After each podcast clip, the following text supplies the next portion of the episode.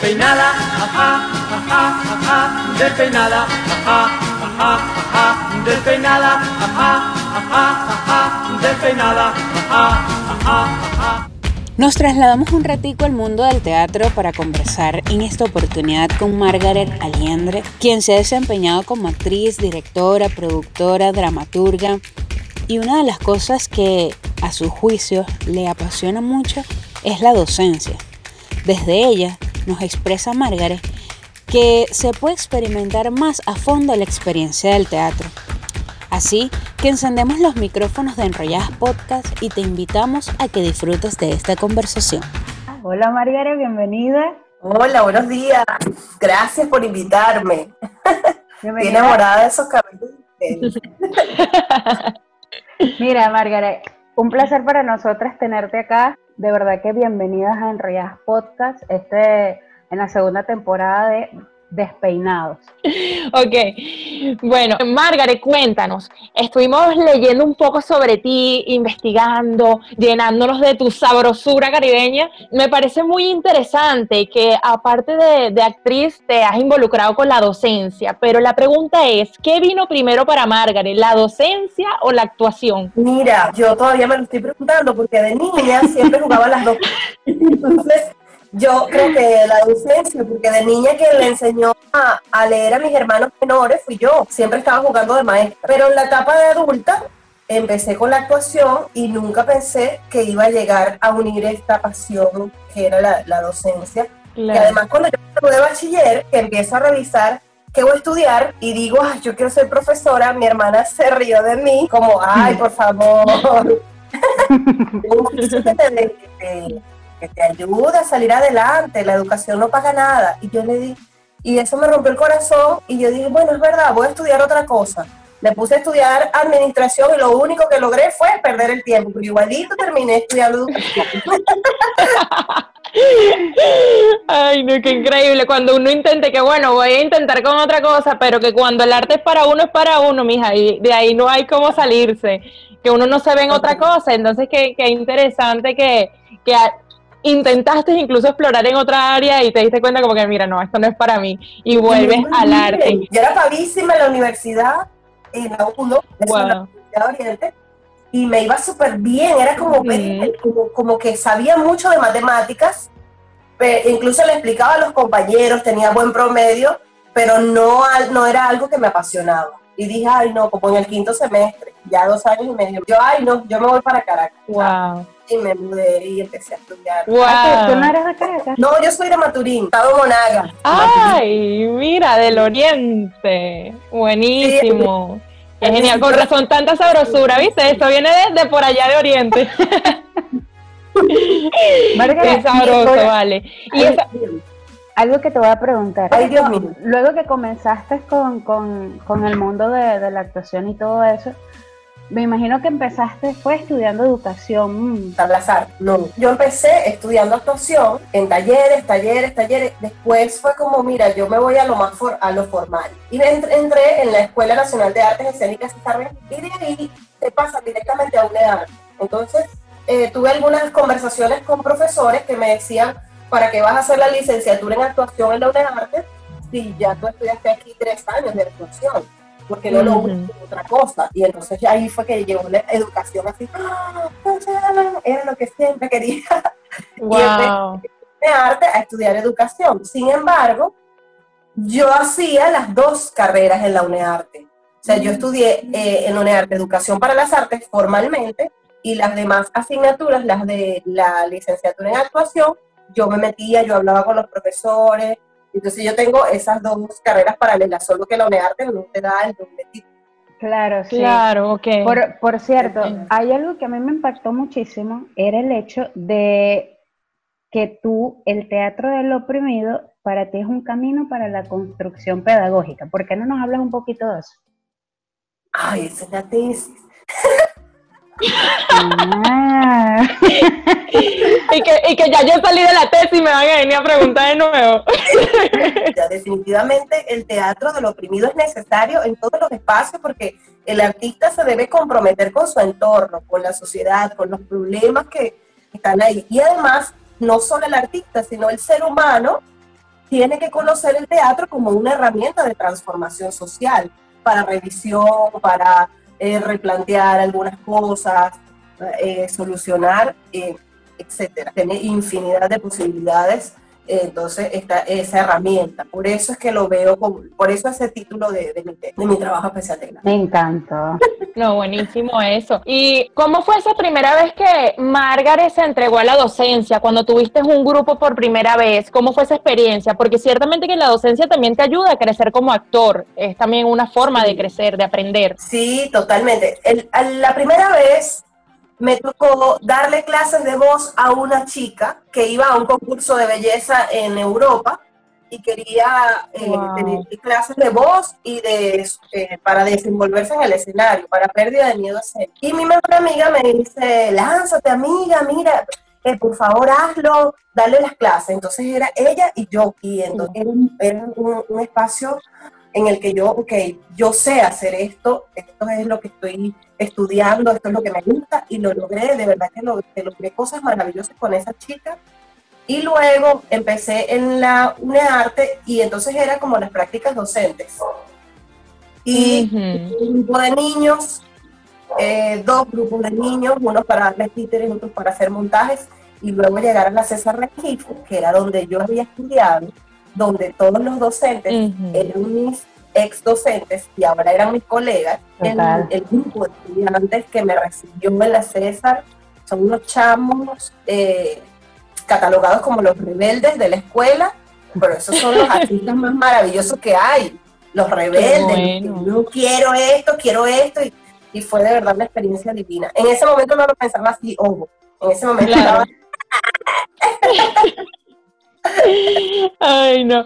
Margaret, sabes que en esta segunda temporada nosotros estamos trabajando bajo una pregunta y es, ¿qué te ha despeinado en esta cuarentena? ¿Qué, te ha hecho despeinar, Margaret, a ti? ¿Qué me ha despeinado, Dios mío? El miedo,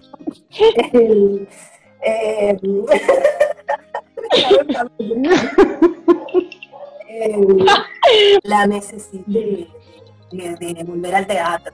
Y el internet te despeina aquí. O sea, cada vez que te vas a conectar en algo, ¡no! Y, eh, a ver, para buscar, para no asociarlo siempre con algo negativo, deberíamos asociarlo también con algo positivo, porque despeinarse es sabroso. Este, eh, me he también haciendo sesiones, en vivo, que ha sido una locura pero he salido adelante y es una experiencia que, que las he sumado y han sido increíble eh, sumarme a hacer teatro en vivo. Bueno, que algunas personas están todavía discutiendo si es teatro o no. Yo prefiero que ellos lo discutan y yo lo hago. Eh, arreglamos ese asunto. Me ha despeinado porque me ha hecho estar en movimiento. Aquí en esta habitación, estar en un set. Genial, encantado. ¿Sabes algo que, Buenísimo, qué interesante que lo diga. Había, notado algo de tus redes sociales, el hecho de que has como que interactuado mucho y me llamó mucho la atención la parte de los castings, cuando hablaste de los castings, porque este, yo desde, desde el área de, la producción, a mí personalmente, de verdad que no sé si, si a otros, yo estoy nueva, apenas estoy casi que terminando la licenciatura ya, pero algo que, a mí siempre me ha llamado y me ha motivado, me ha motivado es realizar casting. Tal vez no los hago presencial, simplemente me llama la atención un actor y lo voy a visitar en varias muestras. Entonces, okay. me llamaba mucho la atención que tú tocabas ese punto en particular porque muchas veces no definen lo que desean en un actor. ¿Por qué te llamó la atención a ti tocar ese tema? ¿Te, te pasó, tuviste algo personal con eso? Muchos episodios he tenido desde los más locos hasta los más fuertes eh, haciendo casting. Y lo estaba conversando con una amiga que estaba haciendo vídeos para la red y me dijo como que quería tocar ciertos temas. Y yo le dije, amiga, tú no puedes dejar pasar lo de los castings como ya no grabó el vídeo, y además yo tenía una idea de escribir un monólogo sobre una actriz que habla sobre los castings, su experiencia y su viaje por la actuación, y en un momento del monólogo habla sobre los castings. Y dije, bueno, voy a hacer este, esto de contando más o menos porque no me gusta. Pero qué bueno que lo hice, porque justamente como a los dos días me escribe uno de los mejores actores de este país y me invita a participar en un casting cerrado, con libreto. Wow. Yo lo escribí como el casting de mis sueños. Yo dije, ¿será que wow. le o esto es magia universal? y fue increíble, lo hice por acá, este, desde aquí por, por Zoom, y fue increíble, de verdad, la experiencia.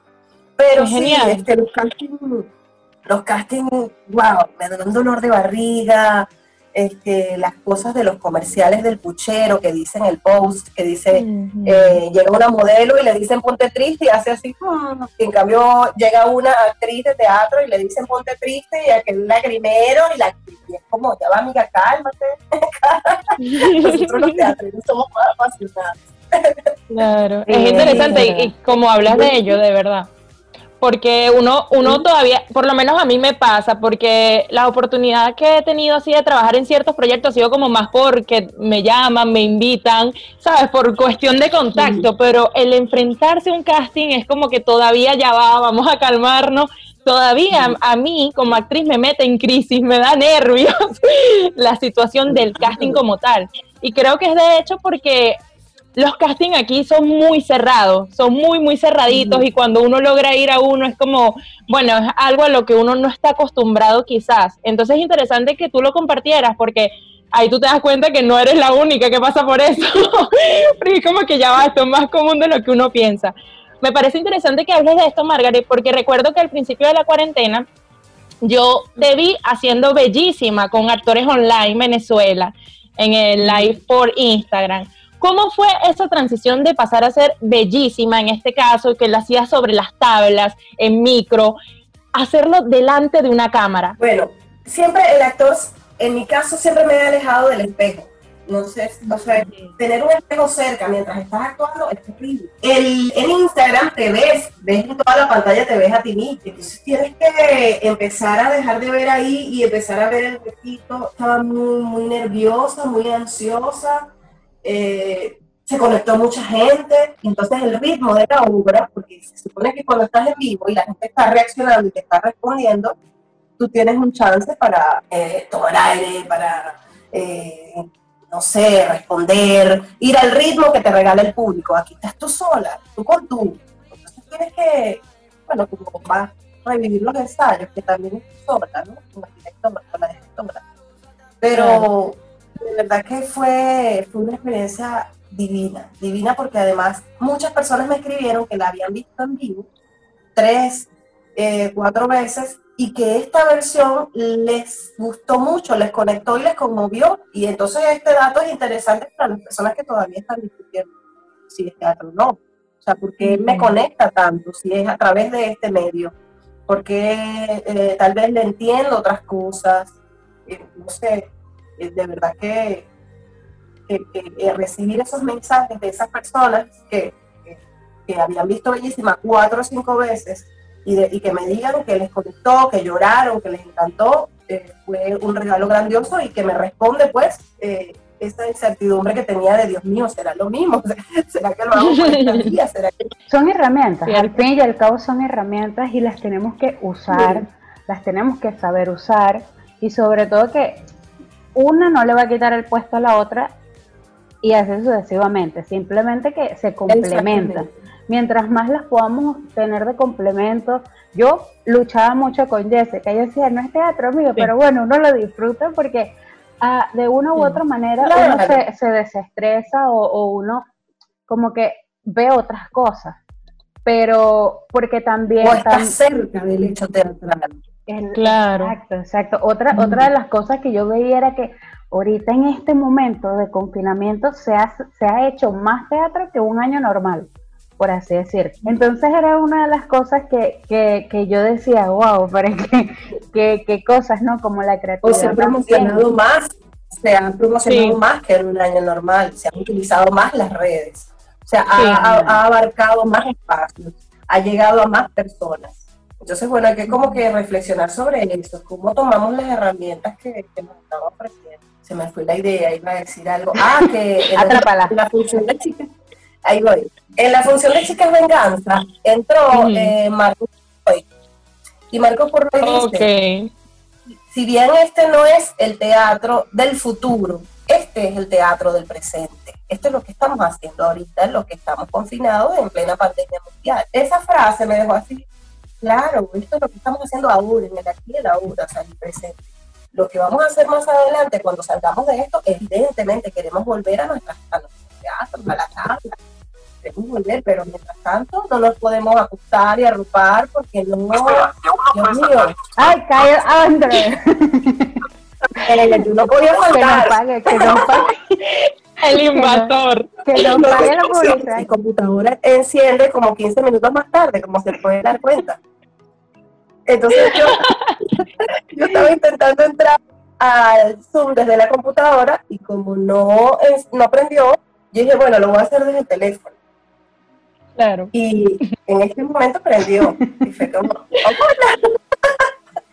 No supera caer Andrew. De verdad que no. Ay, Hola, no. la inglés. esto fue inolvidable. No, Eso es parte de, de grabar en vivo, de estar aquí. Exacto. Esas cosas pasan, chicas. Para- para- Todo para- puede pasar. Y para concluir el tema de, de- del internet o si es teatro o no, una de las cosas que, que yo estoy tomando mucho en cuenta es que el teatro tiene que, que entender que estas herramientas las tenemos que usar, porque siempre era el de boca en boca. Mire, tengo una obra o, o esperábamos a que la página de la sala pusiera Sí. la marquesina y, y- y- o la publicidad y uno que para allá. Pero nos, eh, nos damos cuenta que nosotros mismos podemos gestionar redes y, y hacer ver que, que nuestro producto también tiene dos formas de mirarlo. Si no puedes llegar, bueno, conéctate de tu teléfono, pero ya sabes que en la sala tal te esperamos. Entonces esas son de las cosas Claro. que, que hay que ir reflexionando y sobre todo que entender que el gremio teatral se tiene que unir más que nunca, sí por sí porque sí, a partir de, de- del año que viene, que ya no, no estemos en confinamiento. Sí, es así, y aprovechar las redes sociales porque realmente son poderosas. Por ejemplo, yo he visto que Margaret últimamente está compartiendo unos maquillajes, pero bueno, maravilloso. Supongo que es De una verdad. forma de, de- Cuéntanos de eso. ¿Qué te llevó a, a compartir esos maquillajes? ¿Qué? Cuéntanos, cuéntanos, porque de verdad que están increíbles. Gracias. Yo, yo empecé con el maquillaje porque yo tengo un amigo en Maturí que una vez fui a hacer un delineado de ojos, ¿no? Entonces, estábamos en un concurso, porque yo antes modelaba trajes de baño y esas cosas. Entonces yo me borraba, me, me intentaba delinear y le decía, no puedo, ay, no puedo. Y él me miraba nada más así como, y seguía en su trabajo maquillando a otra persona. Cuando las demás candidatas se fueron, él me dice, mira, que sea la última vez que tú empiezas con esa lucha de no puedo, ay, no puedo. Usted se borra y vuelve, y se borra y vuelve, pero siempre con actitud. Y eso me dejó a mí para toda la vida. Después empecé, a, cuando la primera vez que vi maquillaje fue en la César Registro, un año, Ujú. mi tercer año de maquillaje. Y luego lo vi en UNEARTE un semestre. Y después de ahí, empezar a entender el maquillaje, porque, porque yo doy clases de, de automaquillaje teatral. No, yo, yo no doy el maquillaje para yo hacértelo a ti, no, es conocer tu rostro y las posibilidades que tiene tu rostro de interpretación, ¿no? Y de eh, las posibilidades a partir del maquillaje. Y el maquillaje como el ritual que utiliza el actor para abordar un personaje. Entonces, esta cuarentena me ha hecho eh, descubrir mucho más y empezar como, ah, si este delineado me lo hago así, el ojo me queda así, y, y esto me queda así, y he hecho personajes que me habría encantado hacer antes, que no me atrevía, como por ejemplo Pocahontas, y yo pensé, "Ay, pero Pocahontas yo la veo que no se parece mucho, y eh, me delineé como desde el lagrimal, y luego me hice el labio así, y todo el mundo, wow, y yo, Lo logré. eh, eh, y yo, wow, me encanta el maquillaje. Y bueno, siempre respetando, por supuesto, a las personas que se dedican al maquillaje ya, que han estudiado en academias o que, o que se obsesionan a ver eh, tutoriales y todo eso. Eh, en mi caso, tuve que, de repente, en la César Regifo yo estaba dando actuación y me dice quien había sido mi profesor de maquillaje, que vio que yo me, había desenvuelto muy bien, me dice, puedes dar maquillaje. Y claro, si tú tienes unas herra- herramientas como docente, tú puedes preparar un plan para dar clases de maquillaje, pues ya tienes todas tus herramientas. Y me arriesgué y fue una experiencia divina, de verdad, porque es hacer entender al actor que tú también puedes, es tu rostro, nadie lo va a conocer más que tú mismo. Claro. Nadie. Entonces, también alejarnos de estos conceptos de cómo, de cómo es la belleza, cómo debe ser mi rostro. No, tu rostro es de, actor, ¿no? no tiene que ser de, de Miss, de, de, a partir de ahí tú puedes seguir, crear infinidad de posibilidades. Y fue de verdad fino. Hasta ahora, anoche me hice el avatar y me gustó mucho. Sí, tienen, que ir a ver las redes sociales de Margaret. Margaret, ¿dónde te pueden seguir para que vean todos estos trabajos maravillosos que estás compartiendo por las redes sociales? Eh, ahorita estoy más activa en Instagram y en TikTok. Y en las redes sociales soy arroba soy Margaret.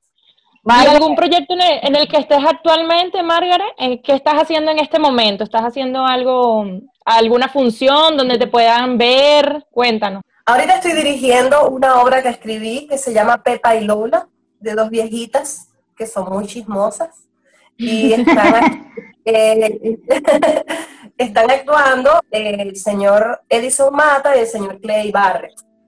Estoy dirigiendo vía online y es también un reto, es como wow, vamos a ver cómo sale. Se desconectó un poco, a ver, vamos a esperar. Esperemos la reconexión. Perdón.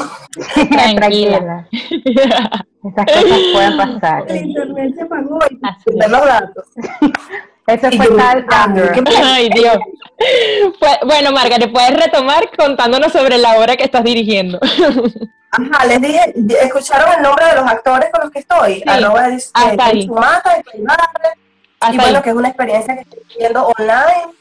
Eh, también estoy eh, en un cortometraje que vamos a hacer equipo mínimo. Somos dos actores. Por fortuna, José Gregorio Martínez, que es el amor de mi vida, de mi amigo. Y, va a estar, eh, vamos a estar él y yo compartiendo esta vez en esta oportunidad en cine.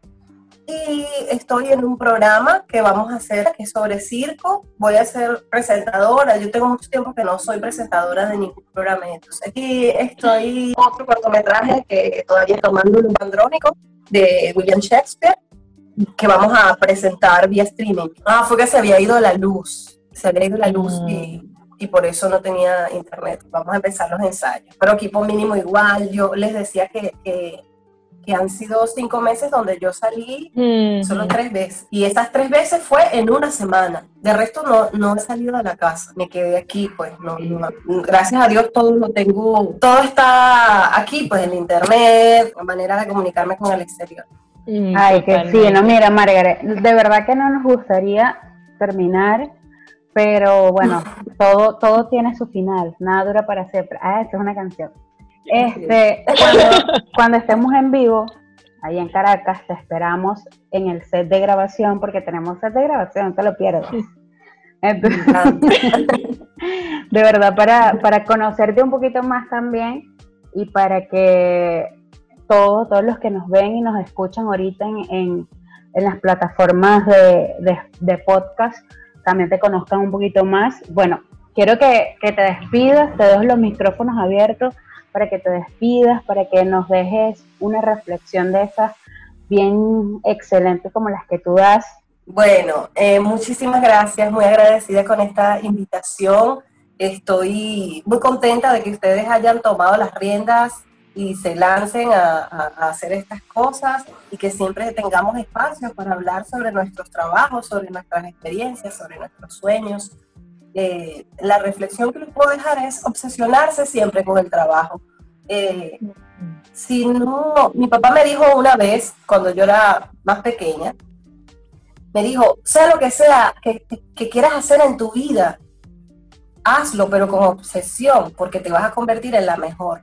Y si tú quieres barrer las calles, tú te obsesionas con eso y vas a crear la mejor máquina de barrer las calles del mundo entero. Entonces es enamorarse de lo que estás haciendo, obsesionarte y darlo todo, porque sin obsesión no hay pasión y sin pasión no hay logros. Gracias por invitar. Espero la hayan pasado Gracias. Yo. Claro que sí, gracias por estar con nosotras, Margaret, de verdad. Y deseo todo el éxito del mundo en este programa, en este espacio. Gracias. Igualmente para ti, que sigan los proyectos. Amén. Un abrazo y bueno, nos vemos. Gracias por venir y despeinarte con nosotros. No olvides que puedes vernos en IGTV. Estamos como Enrolladas Podcast. También puedes escucharnos en todas las plataformas streaming como Spotify, Apple Podcasts, Google Podcasts. Bueno, todo lo que termine en podcast. Esto es Despeinados, una producción de Enrolladas Podcast bajo la producción de Juan Francisco Piso V. En el diseño, guillermo.gd. Social media Mao SDS. No olvides seguir a tus enrolladas favoritas en arroba Emily Morillo 9 y Jessie DJ. Así que prepara tu peine porque en la próxima nos vamos a despeinar. Despeinada, ajá, ajá, ajá, despeinada, ajá, ajá, ajá, despeinada.